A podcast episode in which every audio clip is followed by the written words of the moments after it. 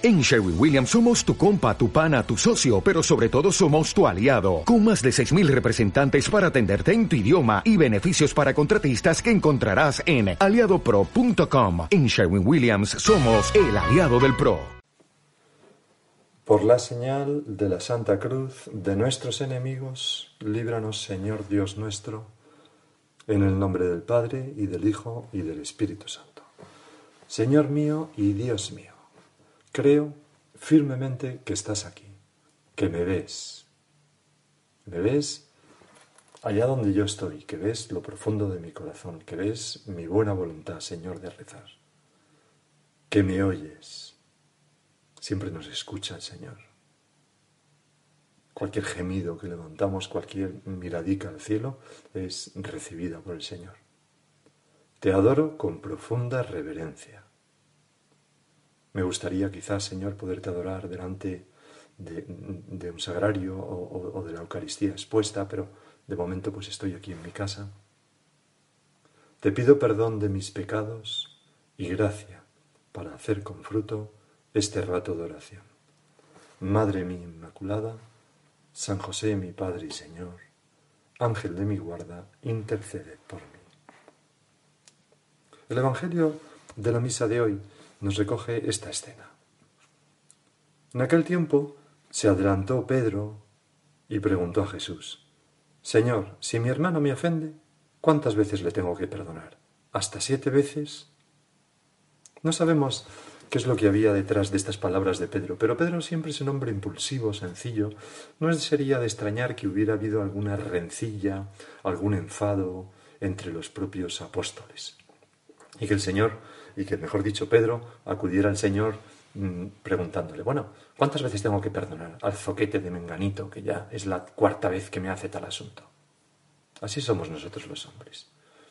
Pensad, por ejemplo, en las circunstancias actuales. No cabe duda que al estar mm, tan juntos, tanto tiempo, pues es más fácil que se despierte la impaciencia, que haya brotes de mal humor, malas contestaciones, pequeñas ofensas. Me estoy acordando ahora de, claro, eh, pienso ahora en las familias numerosas o, no tan numerosas, pero con niños pequeños, pues, pues se producen situaciones de, más tensión, lógicamente. Decía que me estaba acordando de un compañero mío que un día tenía muchos hijos pequeños y tenían fama sus hijos pequeños de ser malos, malos, malos en el sentido de traviesos. Y un día, mm, pues se vio como como eh, pues unos obreros fueron a la casa y entonces en, las ventanas, eh, por fuera, empezaron a poner como rejas en todas las ventanas de la casa. Y, lo que la gente comentó es, claro, el pobre Manolo y Menganita, su mujer, no lo diré por no identificarlos, eh, como tienen esos hijos tan malos, pues han puesto rejas para que no se tiren por la ventana a los niños, ¿no? Y entonces, cuando le comentaron esto de broma a Manolo, pues él contestó, que no se tiren, si no ha sido por eso, es para que no los tire yo por la ventana. Porque el otro día cogía uno y lo tenía ya en alto cuando mi mujer dijo, Manolo, ¿pero qué haces? Y ahí fue cuando me di cuenta y digo, tengo que hacer algo. Y he mandado poner rejas a todas las ventanas.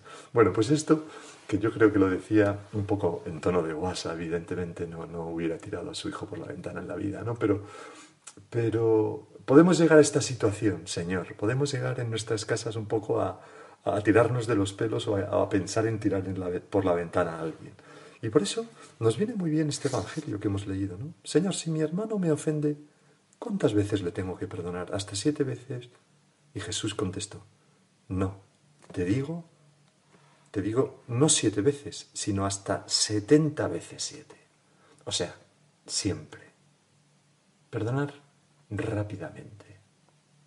Y esto eh, es una ocasión para nosotros, este encerramiento, una ocasión muy buena de ejercitarnos en la paciencia, que es sufrir con paciencia esa obra de caridad, sufrir con paciencia los defectos de los demás. No mortificarnos innecesariamente, no pincharnos, aprender a querer a los demás. Es una ocasión única, ¿no? Aprenderle, aprender a quererlos con sus defectos, con sus limitaciones, que todos tenemos, en una convivencia muy estrecha, callándome esa contestación mala o callándome esa réplica a una contestación mala y perdonando y sonriendo y pensando, bueno, la pobre está nerviosa o el pobre está nervioso, etcétera, etcétera. No sé si has leído este libro de C.S. Luis, Cartas del Diablo a su sobrino. Es un libro magnífico en el que él simula que hay un, diablo jefe eh, que va escribiendo, el diablo jefe se llama Scrutopo, y va escribiendo cartas a su, a su sobrino Oruario, así se llama, que es un diablillo joven que está aprendiendo a tentar y entonces tiene como un, cliente al que tienta eh, y, para, apartarlo de, Dios, que es llamado el enemigo en estas cartas. Y, una de las cosas que intenta con su recién convertido al cristianismo, que ve que se le está yendo de las manos, es, pues, mm, en su casa, donde vive con su madre, construir pues un ambiente que no sea propicio a Dios. Y cuando le está dando el, tío orugario, el diablo experto consejos, le dice, construid entre los dos, tú y tu colega gluboso, que se, que se encarga de su madre, construid entre los dos, en esa casa, una costumbre sólidamente establecida y consistente en que se fastidien mutuamente pinchándose todos los días. Esto es lo que, esta es la labor del diablo, ¿no? Conseguir que en nuestras casas ahora estemos todo el día pinchándonos mutuamente. Para ello, te puede ser de utilidad lo siguiente, le dice. Es frecuente que cuando dos seres humanos han convivido durante muchos años, cada uno tenga tonos de voz o gestos que al otro le resulten insufriblemente irritantes. Explota eso. Haz que tu paciente, o sea, la persona a la que tentaba, Haz que tu paciente sea muy consciente de esa forma particular de levantar las cejas que tiene su madre, que aprendió a detestar desde la infancia, y déjale que piense lo mucho que le desagrada. Déjale suponer que ella sabe lo molesto que le resulta ese gesto y que lo hace para fastidiarle. Si sabes hacer tu trabajo, no se percatará de la inmensa falta de verdad de tal suposición. Por supuesto, nunca le dejes sospechar que también él tiene tonos de voz y miradas que molestan a su madre de forma semejante. Como no puede verse ni oírse, esto se consigue con facilidad. ¿Cuántas veces, Señor, nos ocurre esto? ¿No? Que hay cosas que nos fastidian de los demás, que son muy similares a las que nosotros tenemos y quizás fastidian a los demás. Y por eso Hemos de disculparnos, ser comprensivos, porque también ellos me, aguantan a mí muchas cosas. Sigue diciendo esta, este libro. Para mantener vivo ese juego, tú y Gluboso, o sea, los dos tentadores, el del hijo y el de la madre, debéis cuidaros de que cada uno de ellos tenga algo así como un doble patrón de conducta. Tu paciente debe exigir que todo cuanto dice se tome en sentido literal y que se juzgue simplemente por las palabras exactas, al mismo tiempo que, juzga cuando dice, cuanto dice su madre tras la más minuciosa e hipersensible interpretación del tono, del contexto y de la intención que él sospechaba. Y a ella hay que animarla a que haga lo mismo con él. De este modo, ambos pueden salir convencidos, o casi, después de cada discusión, de que son totalmente inocentes. Ya sabéis cómo son estas cosas. Lo único que hago es preguntarle a qué hora estará lista la cena, y se pone hecha una fiera. Una vez que este hábito esté bien arraigado en la casa, tendrás la deliciosa situación de un ser humano que dice ciertas cosas con el expreso propósito de ofender, y sin embargo se queja de que se ofendan. Señor, qué, descripción tan mm, aguda de lo que nos puede ocurrir. Vamos a, pedirte que, nos ayudes y hacer un poco de examen todo cada uno de nosotros, ¿no? A pedirte que nos ayudes a, a ser muy comprensivos y a perdonar todas las cosas que nos puedan, mm, por el estado de hipersensibilidad en que nos encontramos nosotros, como pinchar un poco más y no darles ninguna importancia. Son inevitables en la convivencia, somos personas distintas. Y cuando una persona me, me, me pincha, me, me, fastidia, no me gusta cómo se comporta las cosas que hace, muchas veces no es porque diga o haga cosas malas, sino simplemente porque dice o hace cosas distintas a las que yo digo o hago. Y, cuando esas cosas me, me, hieren, a veces no es porque sean malas, sino porque yo tengo un corazón pequeño donde no cabe esa persona con su peculiaridad, con su modo de ser. Y tengo que aprender a hacerlo. Tengo que aprender a agrandar el corazón. Y, para eso estamos en la vida.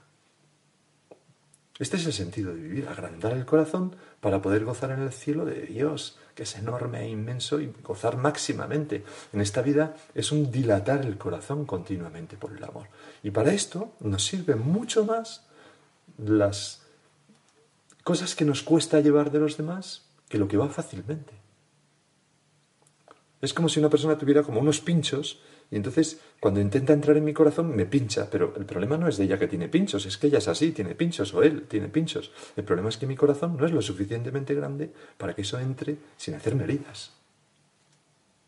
Por eso, cuando Jesús contesta a la pregunta de Pedro, hasta siete veces, no te digo hasta siete veces, sino hasta setenta veces siete. Y entonces el Señor añade una parábola que vamos a leer para terminar. Y a propósito de esto, el reino de los cielos se parece a un rey que quiso ajustar las cuentas con sus empleados. Al empezar a ajustarlas le presentaron uno que debía diez mil talentos, o sea, una cantidad inmensa, impagable. Como no tenía con qué pagar, el Señor mandó que lo vendieran a él con su padre y sus hijos, perdón, con, ah, con su mujer y sus hijos y todas sus posesiones, y que pagara así. El empleado el empleado que somos tú y yo delante de Dios Padre. El empleado, arrojándose a sus pies, le suplicaba diciendo, Ten paciencia conmigo y te lo pagaré todo. El Señor tuvo lástima de aquel empleado y lo dejó marchar, perdonándole la deuda. Esto es lo que Dios Padre hace con cada uno de nosotros cada vez que nos arrodillamos y le pedimos perdón. Nos perdona la deuda muy a menudo. Pero al salir, sigo leyendo, el empleado aquel encontró a uno de sus compañeros, que le debía cien denarios. Fíjate, acababa de ser perdonado diez mil denarios. Y dice el Evangelio que agarrando al compañero que le debía cien denarios, lo estrangulaba, diciendo, Págame lo que me debes. El compañero, arrojándose a sus pies, le rogaba diciendo, Ten paciencia conmigo y te lo pagaré. Pero él se negó y fue y lo metió en la cárcel hasta que pagara lo que debía. Así somos los hombres a veces, ¿no? Después de haber sido perdonados tantas cosas por Dios, nosotros nos cuesta perdonar a los demás pequeñas cosas. Sus compañeros, al ver lo ocurrido, quedaron consternados, no es para menos, y fueron a contarle a su señor todo lo sucedido. Señor, mira, mira lo que ha hecho. Después de que tú le perdonaras esto, él no ha perdonado a Menganito. Entonces el Señor lo llamó y le dijo, Siervo malvado, toda aquella deuda te la perdoné porque me lo pediste. ¿No debías tú también tener compasión de tu compañero como yo tuve compasión de ti? Y el Señor, indignado, lo entregó a los verdugos hasta que pagara toda la deuda. Lo mismo hará con vosotros mi Padre del cielo si cada cual no perdona de corazón a su hermano. Señor, ¿cómo no voy a perdonar yo a los que conviven conmigo en esta situación, que estén un poco más nerviosos, que digan algunas cosas más impertinentes, que, yo qué sé, cualquier cosa? ¿Cómo no voy a perdonar eso? Vamos a dejarlo aquí, que cada uno haga un examen personal para ver en qué cosas puede perdonar, ser más compasivo, más comprensivo y pasar por alto.